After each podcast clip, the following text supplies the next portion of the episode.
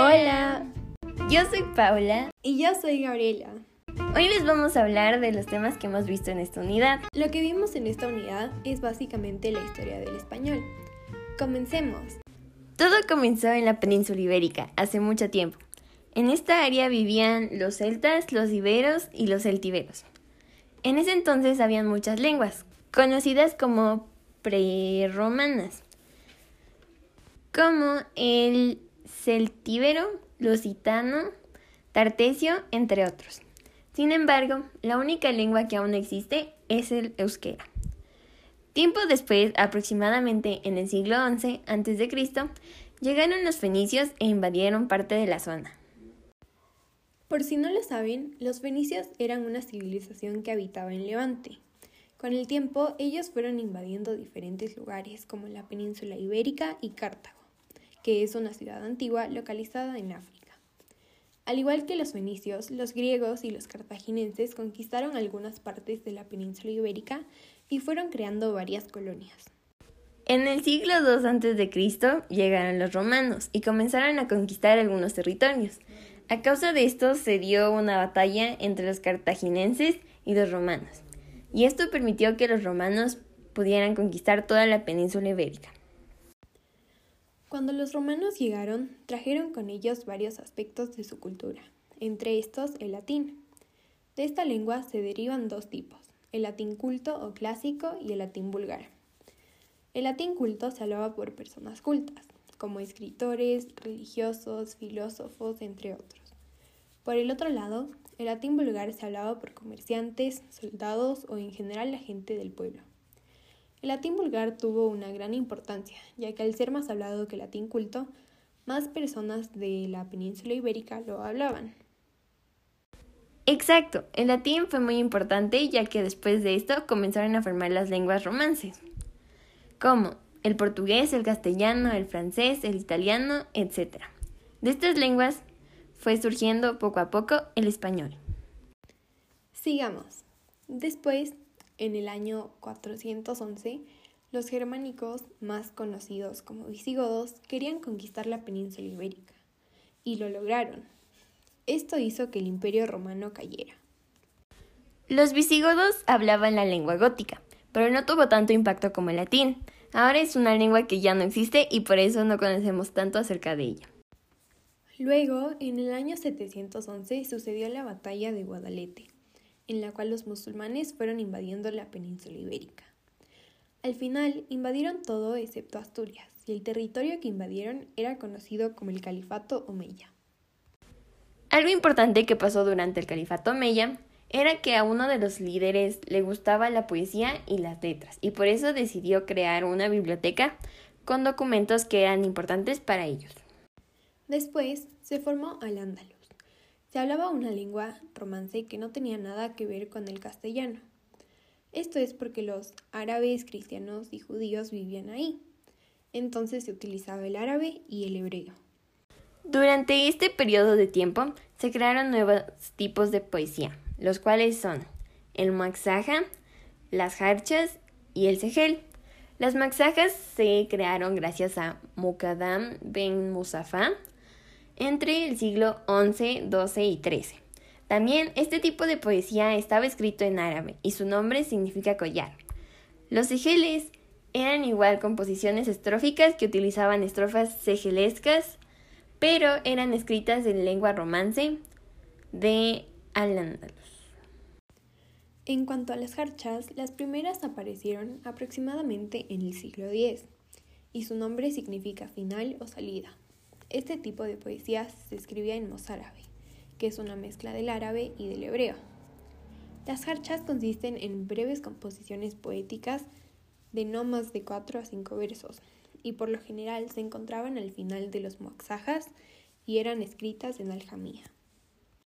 Por si no lo sabían, la aljamía es la escritura con caracteres árabes o hebreos, pero de otra lengua. Otro dato de las harchas es que el tema principal por lo general es el amor y también se utilizaban muchas exclamaciones e interrogaciones. Un ejemplo de una harcha es ¿Qué haré yo? ¿O qué será de mí? Oh amado mío, no te separes de mí. Otro ejemplo es, ¡Ay, Radi! ¿Cómo viviré yo con este revoltoso que antes de saludar ya amenaza con irse?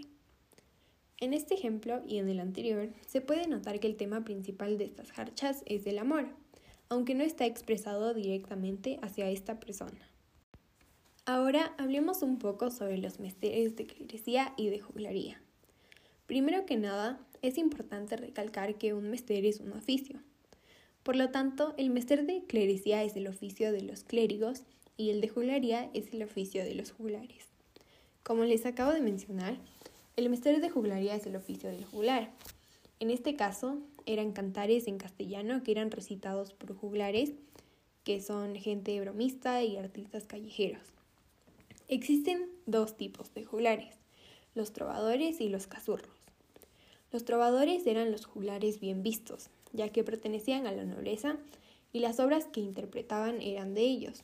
Por el otro lado, los cazurros eran mal vistos, ya que copiaban obras que ya existían. Otra característica del mester de juglaría es que utiliza versos monorrimos, porque eran más fácil de aprenderse. También se transmitían de forma oral. Los versos tenían una rima sonante y eran versos anisosilábicos. Esto significa que no necesariamente tenían la misma métrica en cada verso. Algunos ejemplos son la canción de Roldán y el Miocid Campeador. El Cantar del Miocid es una obra clásica de la literatura europea ya que fue el mayor de los cantares de gesta españoles durante la Edad Media.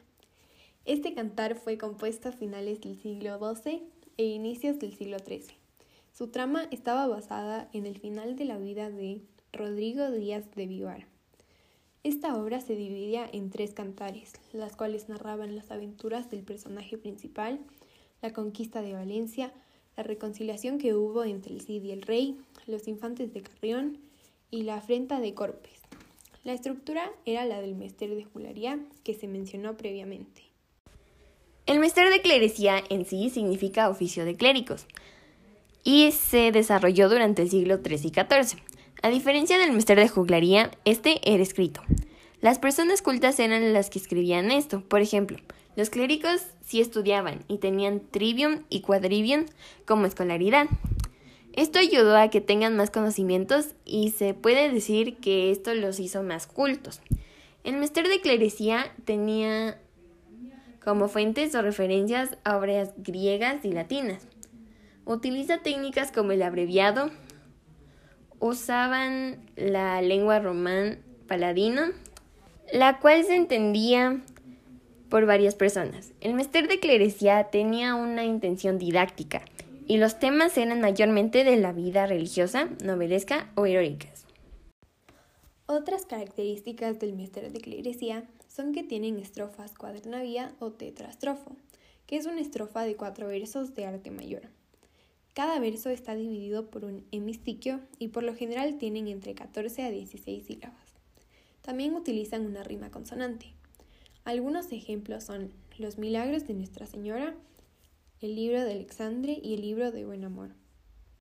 El libro de Buen Amor fue escrito por el arcipreste de Ita, llamado Juan Ruiz, durante el siglo XIV.